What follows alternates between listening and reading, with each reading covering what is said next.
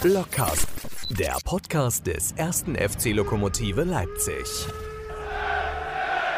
Mit der letzten Ausgabe des, der zweiten Staffel und das Ganze in Stereo und das Beste am Schluss. Marco, du bist nicht auf dem Fahrrad, du bist nicht in der Küche, du bist nicht in der Waschküche, du bist einfach am Schreibtisch. Ich bin einfach am Schreibtisch. Ich werde, guten Abend, liebe Blockcast-Hörer, ich werde dann nachher vielleicht in die Küche gehen, mir noch ein Mahl für morgen bereiten.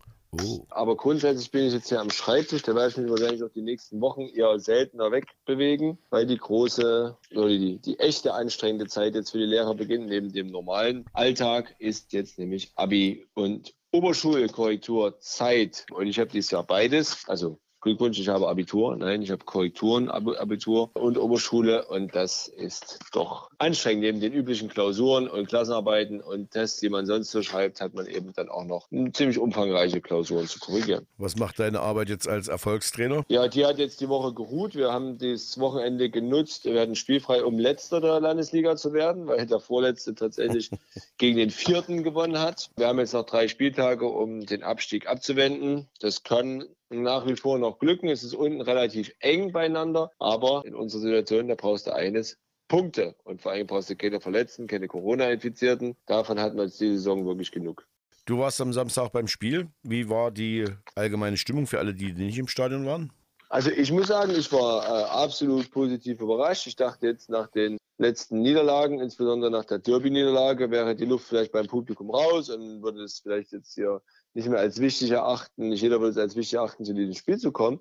Aber letztlich waren 2700 Zuschauer da. Das war schon, muss ich sagen, für ein Spiel gegen Luckenwalde, wo es um nichts mehr ging, weder für die noch für uns, absolut beachtlich. Und ich sehe das auch als Honorierung äh, der Leistung der Mannschaft und vielleicht auch Honorierung der Leistung der Spieler, die uns verlassen. Mhm. Du gab's ja die Verabschiedung. Wie viel waren es jetzt insgesamt? Acht? Sieben. Sieben, Sieben denke ich. Sieben, okay. Ja. Und danach gab es noch eine Party und die Spieler zum Anfassen. Ja, ist richtig. Es gab noch eine Party, wobei der DJ mir jetzt nicht so zugesagt hatte. Das war mir ein bisschen zu niveaulos. Aber gut, das äh, ist ja vielleicht auch Geschmackssache. Vielleicht bin ich auch gerade nicht in seinem Humorschema oder, gewesen tatsächlich. Oder wir sind verwöhnt von unserem letzten DJ, den wir da hatten. Also ich meine jetzt nicht mich, ich meine jetzt... Ja, ja, ist richtig, vom Alexander Langler, Alex, ja. Genau. Das ja, das kann auch sein. Den hätte ich mir auch lieber gewünscht. Vielleicht klappt das ja wann anders tatsächlich. Unser Peter, viele werden ihn kennen, er hat auch schon Spiele kommentiert. Das ist der Fan, der seit seiner Kindheit blind ist und seit seiner Jugend in der Blindenschule damals in Karl-Marx-Stadt noch Fan ist und immer im Radio gehört hat, also 50 Jahre schon Fan ist.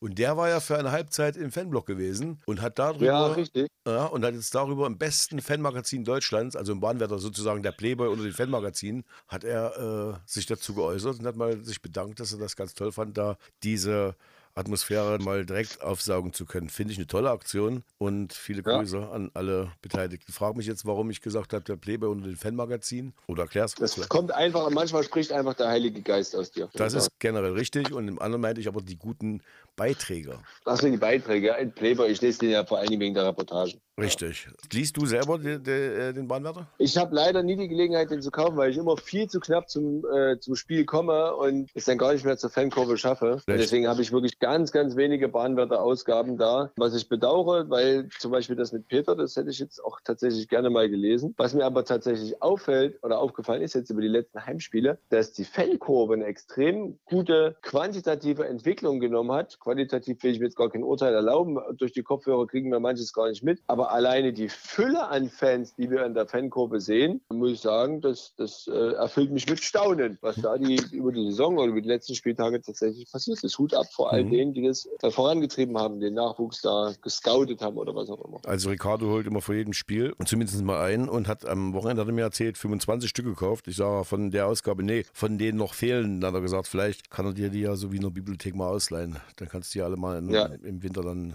ja.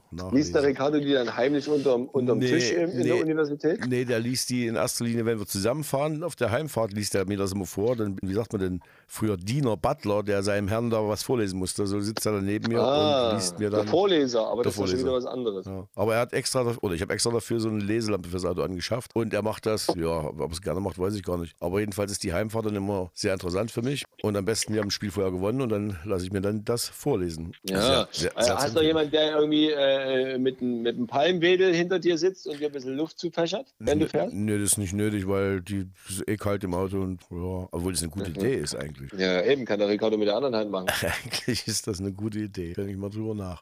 So, an der Stelle sagen wir eigentlich immer, wir rufen jetzt unseren Gast an, aber heute haben wir gar keinen Gast. Warum haben wir denn heute keinen Gast zur letzten Sendung?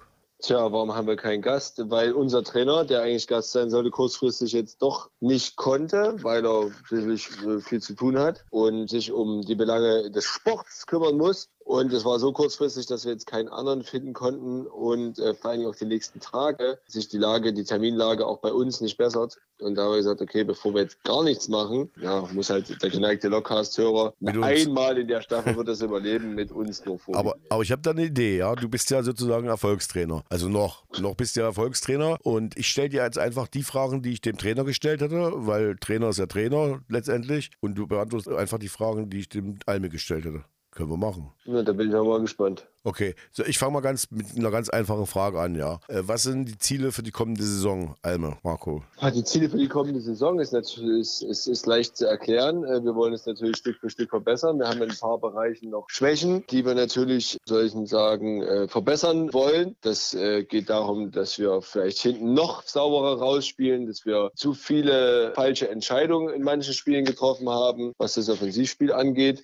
Und dass wir natürlich gerade zu Hause nicht die Ruhe verlieren, sondern defensiv dann eher gut stehen, um den Punkt zu sichern, als dann wie jetzt gegen Alklinike, Lichtenberg oder BAK. Ich glaube, das waren so die drei Paradebeispiele, noch ins Hintertreffen äh, zu geraten. Das Spiel gegen Cottbus klammer ich mal aus. Die waren an dem Tag einfach wirklich besser. Aber die anderen Spiele, die wir zu Hause abgegeben haben, haben wir ja oftmals auch wegen Ungenauigkeiten und Unkonzentriertheit im Defensivverbund in der Schlussphase abgegeben. Hm. Da war sehr viel aus dem Handbuch für Trainer dabei. Ja, muss auch einigermaßen allgemein antworten. Ne? Ich Ja. kann jetzt ja nicht. Ja, doch. So, zweite Frage. Zweite Frage. Was war denn jetzt der Moment in der Saison 21, 22 aus Sicht des Trainers? In dem Fall nicht des Trainers, sondern von dir. Welcher Moment bleibt dir in Erinnerung? Ein Moment muss es sein, ja. Nö, können auch Ich zwei so sein. zwei.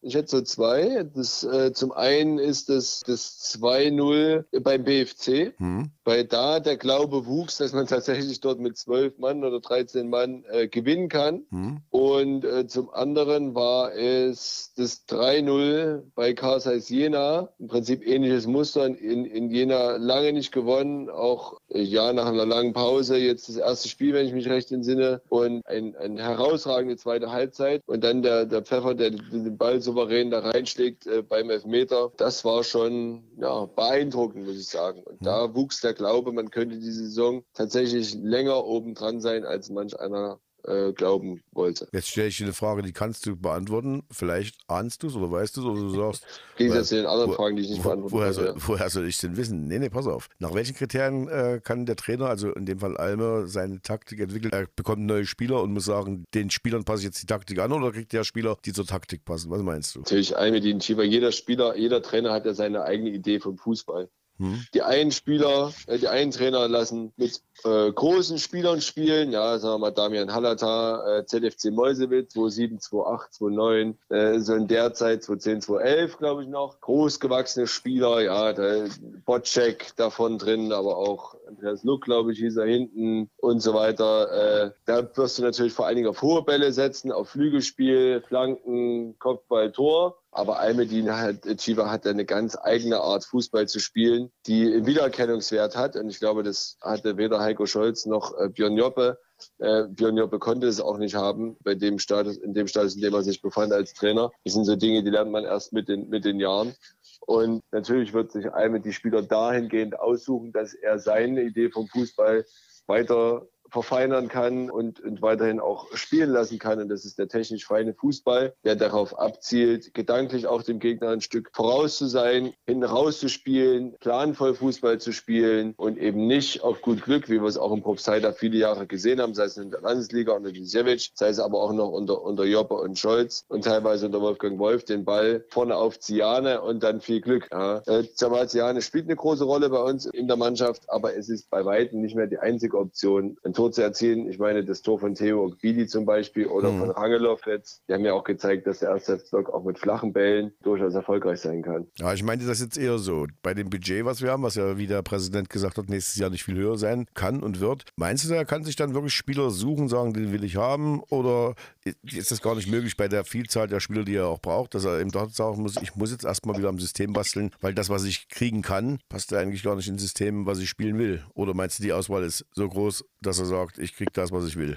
Ich denke tatsächlich, dass wir, was Transfers angeht, noch äh, in, in guten Zeiten leben als Verein, dass also das Angebot an Spielern doch relativ groß ist nach wie vor. Man denke nur alleine an die Spieler, die aus der U19 äh, rauswachsen und dann keine U23 haben, in der sie dann automatisch weiterspielen können. Das sind also, wenn man der A-Jugend-Bundesliga Nord Nordost nimmt, die Staffel, ich glaube, das sind äh, 18 oder 16 Mannschaften. Also, ja, wenn die reinen Jahrgang in der Mannschaft haben, 20 Spieler, wenn sie jungen und alten Jahrgang gemeinsam haben, ungefähr 10 Spieler pro, pro Verein. Das sind alleine in der Staffel im Nordosten 160 bis 180 Spieler. Natürlich Spieler, die bei Hertha BSC spielen, die bei RB spielen, die auch dieses Jahr an Cottbus gespielt haben. Die werden jetzt nicht zum ersten FC Lok wechseln, äh, schon gar nicht überragenden, aber dennoch hast du ja alleine dort da spreche ich nur von den Spielern, die aus dem Nachwuchs kommen. Rein quantitativ eine Vielzahl an Spielern. Und du hast auch in anderen Vereinen Spieler, die sich umorientieren wollen, sei es familiär, sei es studientechnisch. Es gibt arbeitslose Spieler. Denken wir mal an Ossi Altigan, der äh, keinen Verein hatte. Zuvor hatten wir auch Niklas Brandt, der äh, dann, nachdem er mit Lok nicht aufsteigen konnte, eine Weile arbeitslos war und dann zum BFC gewechselt ist. Baris Attik äh, beim, beim äh, ersten FC Magdeburg war auch zwischendurch arbeitslos, hat jetzt mit 19 Toren und 21 Assists Magdeburg mit in die zweite Liga verholfen.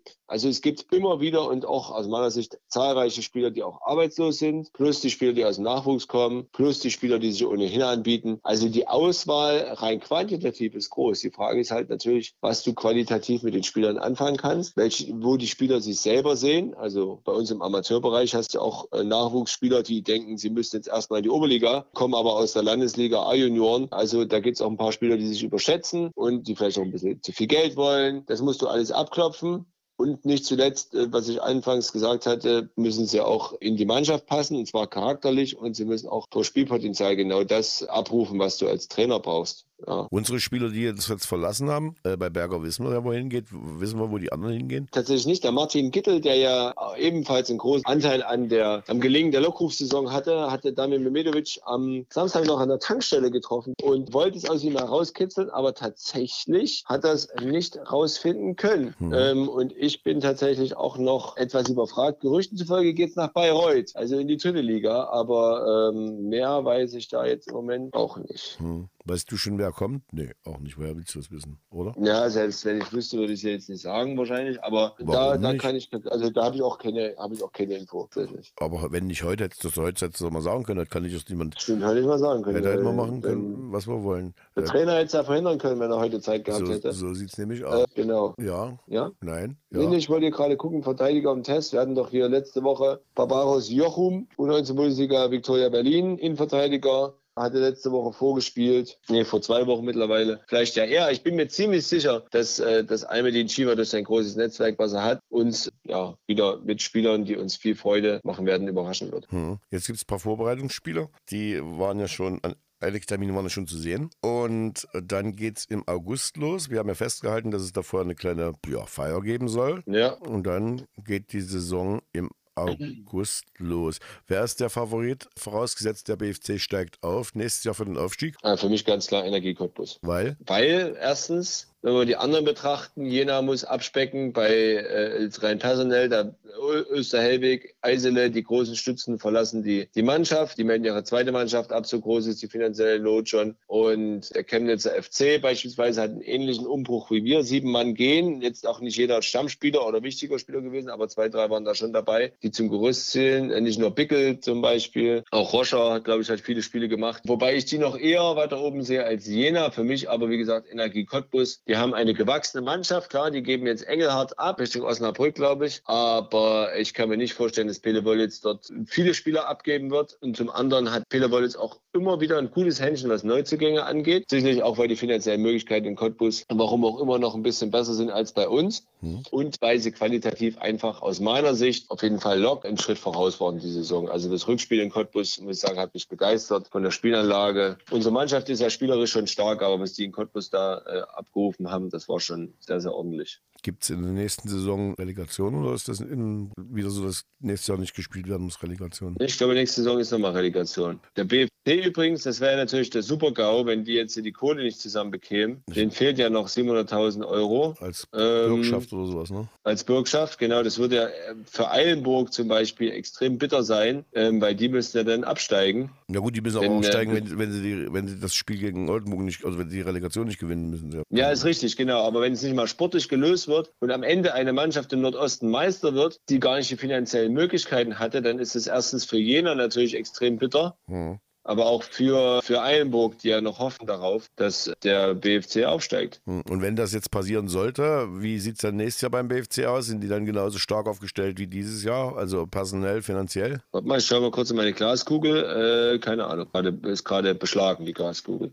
Ich könnte mir aber vorstellen, könnte mir vorstellen, dass du als Spieler dort einfach enttäuscht bist, dass du dort Tabellenerster wirst und am Ende aber nichts davon hast, weil es finanziell eben nicht reicht. Das ist dann eben blöd, sag ich mal bist Meister und steigst nicht auf. Apropos Meister, ich habe letzte Woche fröhlich verkündet, dass wir den Stern bekommen. Das habe ich nicht verkündet, ich habe mich bloß gefreut. Und dann hat ja André Göre, unser, unser Historiker, sofort geschrieben, dass ich dummes Zeug erzählt habe. Das mache ich eigentlich jede Woche, aber in dem Fall auch noch richtig dummes Zeug. Wir dürften den Stern in der zweiten und ersten Liga, wenn wir dann dort spielen, auch nicht behalten. Ich dachte ja immer, das gilt nur für die Meistersterne aus der ehemaligen mhm. DDR, aber er schreibt, nein, auch dieser Stern. Nur Bundesliga-Sterne. Äh, genau, ja. nur Bundesliga-Sterne würden zählen. Also noch ein Grund Grund mehr, überhaupt nicht zweite und erste Liga zu spielen, aus meiner Sicht. Ich denke auch, dass, da haben wir doch einen guten Grund gefunden jetzt. So, jetzt musst du mich noch fragen nach meinen zwei Momenten. Nee, ich erzähle es dir einfach so. Zwei Momente, die ich dieses Jahr erwähnenswert fand. Das ist einmal die, das Spiel in Halberstadt, als der Halberstadter Spieler zum Schiedsrichter geht und sagt, nee, es war kein Elfmeter. Absolut, stimmt. Ja, stimmt, und stimmt, stimmt. dann fand ich auch sehr, sehr äh, sportlich und schön die Geste der Cottbuser Fans, als unser Pipi ausgewechselt wurde mit dem gebrochenen Fuß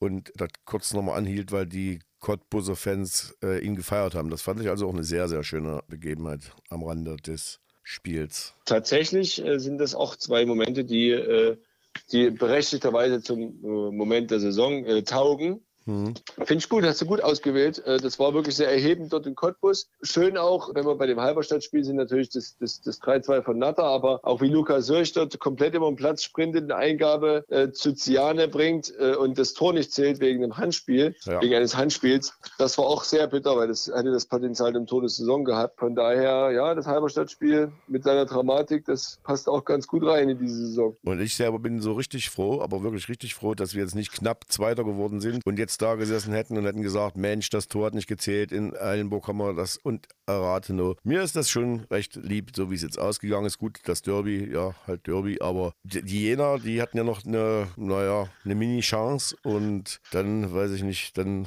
ich weiß nicht. Mir ist es lieber so, wie es ausgegangen ist. Ja, natürlich, es gibt auch Leute, die sagen, ah, hätten wir mal jetzt die letzten Spiele alle gewonnen, dann dann werden wir den BFC am letzten Spieltag noch unter Druck setzen können und so. Aber das Ding ist ja am Ende, vielleicht hätte der BFC dann die letzten Spiele gar nicht so bestritten, wie er sie bestritten hat. Das sind ja auch so Spekulationen ja. die, du, äh, die du dann hast. Äh, der BFC, dem war ja klar, die sind durch und dann nimmst du vielleicht die letzten Spiele ein bisschen das Gas raus, aber eben ein bisschen zu viel das Gas raus. Aber das ist schon recht, wenn wir uns jetzt ärgern würden. Wäre bitter. Es gab sicherlich die Spiele, die man, die man nicht verlieren muss oder nicht unentschieden spielen muss. Mir fällt zum Beispiel da das Rathenow-Spiel ein. Ja, Eilenburg. Das waren ja BFC, äh, das waren ja BFC, Entschuldigung, Tasmania und TB. Das sind so Richtig. sechs Punkte. Eilenburg zu Hause, sind wir schon bei acht. Aber dafür hast du eben enge Spiele gewonnen. Also haben wir das beim BFC BFC, das gewinnst du ja unter, unter, unter widrigen Bedingungen eigentlich, musst hinten raus ein bisschen bangen, hast einen überragenden Uli Sievers in den letzten Minuten. Das Heimspiel gegen Chemie ist eigentlich auch kein Spiel, wo es wo Lok klarer Sieger ist, weder von den Toren noch von der, vom Spielverlauf.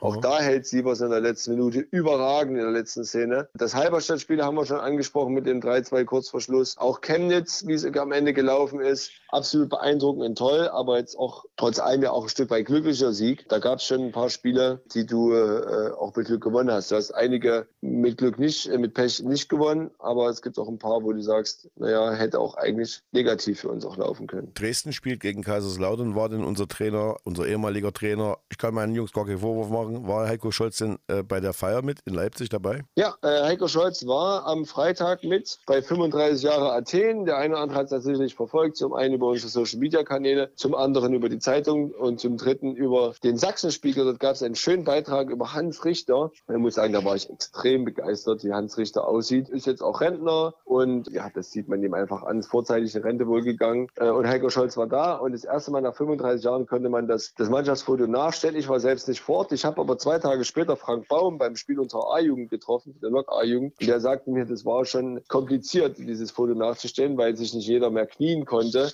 Aber natürlich beim Originalfoto haben ja Leute gekniet. Ja. Aber klar, äh, René Müller hat zwei künstliche Gelenke und alle anderen haben ja auch äh, einen extremen Verschleiß, Verschleiß durch ihre Profikarriere oder Staatsamateurkarriere äh, äh, hinnehmen müssen. Da kann ich mir das schon vorstellen. Ich, also darüber hinaus sind ja einige auch ja, schon im biblischen Alter für, für ehemalige Fußballer. Aber das muss wohl eine sehr schöne Veranstaltung gewesen sein. Heiko Scholz, wie gesagt, war da. Hans Richter das erste Mal seit 1990 wieder in Leipzig gewesen, was auch ziemlich cool ist. Ja, und Uli Tomale war wohl wieder in Topform, hat wieder viel erzählt. Und halb drei ist dann Frank Baum mit Dieter Kühn und äh, in, im Taxi nach Hause. Äh, und da waren sie noch nicht die Letzten. Aber er hat gesagt, so viel Produktives war dann nicht mehr zu erwarten. Das, äh, den Eintrag ins Goldene Buch, da gibt es wohl irgendwelche Probleme. Ich weiß gar nicht, warum nicht. Jetzt hat doch Lok viermal den Pokal gewonnen oder fünfmal, viermal, oder? Hm, fünfmal, wenn man fünfmal. den Pokaltriumph von 57 noch mitnimmt. Ja. ja. okay, dann haben sie den ersten internationalen Titel überhaupt eingespielt, den es ja. äh, gab. Und das vergessen immer viele, wenn sie sich da hinstellen und sagen, ja, wir haben schon mal den Cup, der Pokalsieger und was weiß ich nicht gewonnen, mag ja alles sein, aber wir haben schon mal den ersten ja. internationalen Pokal überhaupt in der DDR gewonnen. Und, Richtig, 66. Genau, und waren dann eben unter anderem auch im Finale. Da gab es jetzt auch bloß drei Mannschaften. Und ich weiß nicht, was in Leipzig an Fußball äh, jetzt daherkommen soll, um die Spieler mal oder den Verein ordentlich zu ehren. Ja, ich bin vor allen Dingen gespannt, falls jetzt am Samstag die falsche Mannschaft gewinnt äh, und die sich dann ins Goldene Buch eintragen darf, weil spätestens da sollte ja die Verhältnisse umgekehrt, denn der erste FC Lok mit, äh, wie du schon sagtest, gerade die 87er Mannschaft, die ja 86 und 87 gewonnen hat,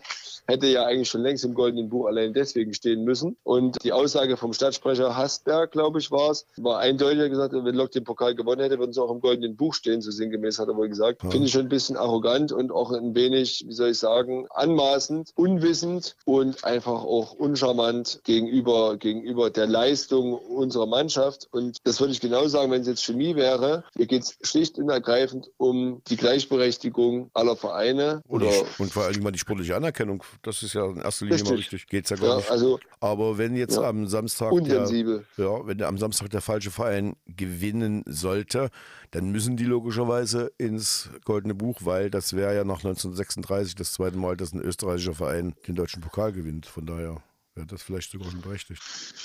Aber 1936 hatte der VfB Leipzig gewonnen. Ach so, dann 1934. Ich weiß nicht, irgendwann in den 30er Jahren hat, glaube ich, mal Wien gewonnen. Ja, Rapid Wien, ich glaube, es war eher die. Nee, nee, nee, es muss äh, logischerweise 38 oder ab 38 erst gewesen sein. So. Ich glaube, ja. Schalke, Schalke war, ja, also der Schalke und Nürnberg, glaube ich, war den ersten Pokalfinals. André Görer wird es sicherlich drei Minuten nach, nach, heraus, nach Erscheinungszeit des Podcastes direkt schicken. Hoffentlich. Er weiß das sicher aus dem Kopf. Genau. Also dahingehend wird das spannend zu sehen sein, aber die, die Veranstaltung war toll. Es gibt auch eine Festschrift dazu, die ist aber, äh, sagen wir mal, nur unter der Mannschaft und, und äh, offiziell verteilt worden. Übrigens auch Wolfgang Fichtner, der Mannschaftsbetreuer, dabei gewesen. Aber du hast ähm, nur Gunter Böhme, der Co-Trainer, konnte aber, nicht dem Kings Aber man hat mir erzählt, du hättest so eine Festschrift. Ich habe so eine tatsächlich. Ich meine, ist auch mein Verlag, der die, der die veröffentlicht hat, unter großem Engagement von, äh, von vor allen Dingen Thomas Franke. Also ich habe da jetzt am wenigsten beigetragen. Ja, genau. Also die, ich habe so eine Festschrift zu Hause, aber die kann man eben nicht in großen Stückzahlen vertreiben, weil das wieder an den Fotorechten und so weiter und so fort hängt. Wir haben also da ein paar neue Fotos drin und da muss man wieder die Rechte dafür erwerben. Und ob das dann so ein Verkaufsschlager wird, dass wir diese, dieses Geld wieder einspielen, das war das Risiko zu groß. Deswegen gibt es da eben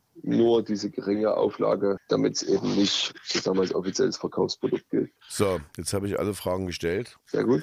Äh, weißt du denn, wie die A-Junioren und die U19 das erste FC am Wochenende gespielt hat und gegen wen? Nein. Ja, die A-Junioren haben das kleine Derby, so würde ich es mal sagen, bestritten gegen den JFV Neuseeland. Der JFV Neuseeland ist ein Verein, der erst seit zwei Jahren existiert. Das ist sozusagen eine, eine, ein Jugendförderverein ja, JV, Jugendförderverein, Jugendfördervereine sind Vereine, die im Wesentlichen Zusammenschlüsse von zwei Vereinen sind im Großfeldbereich zur Förderung der Jugend. Und zwar Eintracht Leipzig Süd und Kickers Markleberg haben ihre äh, vor zwei Jahren entschieden, dass ihre Großfeldmannschaften gemeinsam im Nachwuchs agieren, um sozusagen Perspektive zu bieten. Kickers, also wir, äh, wir hatten sozusagen nur in der Nachwuchsmannschaft, die höchstklassige Nachwuchsmannschaft war die A-Junioren, die äh, in der Landesklasse gespielt haben, also siebte Liga. Das heißt, dort konnten sich wenige Spieler entwickeln, die dann für die Landesliga Herren brauchbar waren, er die erste Mannschaft von Kickers Markleberg spielt. Bei Eintracht Leipzig Süd war es so, die spielt mit ihrer A-Junioren höherklassig, aber die erste Mannschaft spielte nur in der Stadtliga. Das heißt, nach der A-Jugend haben viele gesagt,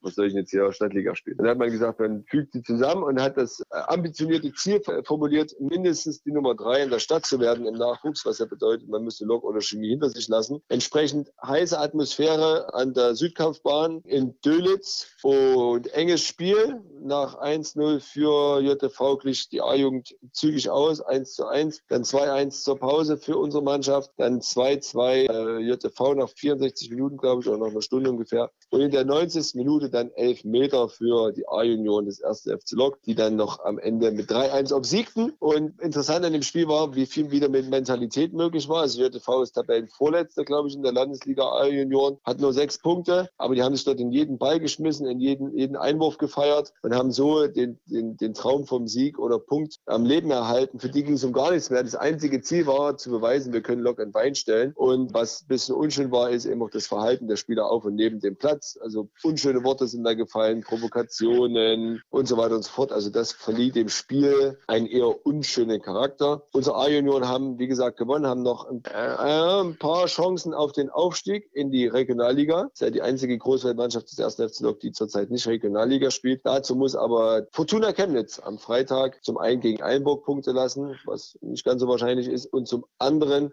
muss die A-Union, müssen die A-Union des ersten FC Lok am 12. Juni im Heimspiel gegen äh, Fortuna Chemnitz gleichzeitig siegen, denn der Rückstand beträgt zurzeit noch vier Punkte, in der Hoffnung, dass das Spiel im Stadion stattfindet und viele Zuschauer die A-Union nach vorne peitschen, denn das wäre schon echt wichtig, wenn wir eine Juniorenmannschaft in der Regionalliga haben. Der Sprung ist einfach zu groß von der Landesliga in die ähm, Regionalliga Herren. Punkt. Punkt. Ja, wo warst du denn eigentlich am Wochenende? Ich war in Riesa vor der in der, Sport, in der Sportstadt Riesa vor der Arena. Übrigens die größte Veranstaltungsarena in Sachsen, wusste ich auch nicht. Aber ist so. Ja, Mensch, was man alles so lernt, wenn man nach Riesa fährt, hä? Ja, hör mal zu, jetzt habe ich dir noch das Bild, was Matthias reingestellt hat, mal schon vor langer Zeit. Da ging es bei der ARD-Sendung, wer weiß denn sowas heißt das, glaube ich, darum. Ich stelle dir nochmal die Frage. Was ereignete sich beim Zweitligaspiel von Holstein Women Kiel gegen Lok Leipzig im Jahr 2010? A. Die Verlängerung dauerte länger als die zweite Halbzeit. B. Ab der 80. Minute spielten sechs B-Jugendspielerinnen oder C. Eine zweite Torhüterin rannte aufs Spielfeld und verhinderte ein Tor. C war das natürlich. Wenzel liest die, glaube ja. ich. Ne? Äh, das kann ich dir gar nicht mehr sagen. Hm. Ich wusste den Vorgang noch so ein bisschen, aber da bist du besser informiert als ich. Also die ist, äh, die ist also wirklich aufs, aufs Spielfeld gerade und ja, was, was wir jetzt lernen als letztes noch ist, dass das nicht mal strafbar ist. Doch, es gab eine gelbe Karte, aber das Tor war es nicht. nicht. Es gab einen indirekten Freistoß. Genau, genau. Das heißt, wenn du, wenn du Trainerlizenz machen willst, musst du so einen Regelkundelehrgang machen und da war auch die Quintessenz. Wenn du, wenn du, wenn du, wenn du Tore verhindern willst, dann reicht es, wenn du den Abwehrspieler, den Auswechselspieler um den Platz stellst und die dann eben im Zweifel immer wieder aufs Feld laufen, denn viel zu befürchten haben sie eigentlich nicht. Jo. Zum Glück machen das nicht so viele. So geht's auch. Tipp an unsere zweiten Torhüter. Wer ist denn nächstes Jahr der zweite Torhüter bei uns im Kader? Tja, ist eine gute Frage. Nikolaus Müller ist ja momentan der Einzige. Dennis Dickmann Hat ist, konzentriert sich ja eher aufs Torwarttraining. Und äh, das ist auch eine Baustelle noch für Ahmedin Chiba, weswegen er sicher Heute auch äh, heute nicht mit uns telefonieren konnte. Aber, aber unseren Torwarttrainer können wir auch nochmal äh, noch mal loben, weil der hat ja auch, ich glaube, ohne dass es wollte, seine Einsätze gekriegt dieses Jahr. Ja, so ist es. Jetzt machen wir einen Deckel drauf. Wir machen, so ist geplant, im August, kurz bevor es weitergeht, einen Podcast in Bild und Ton. Das heißt, wir Mhm. setzen uns in unser Wohnzimmer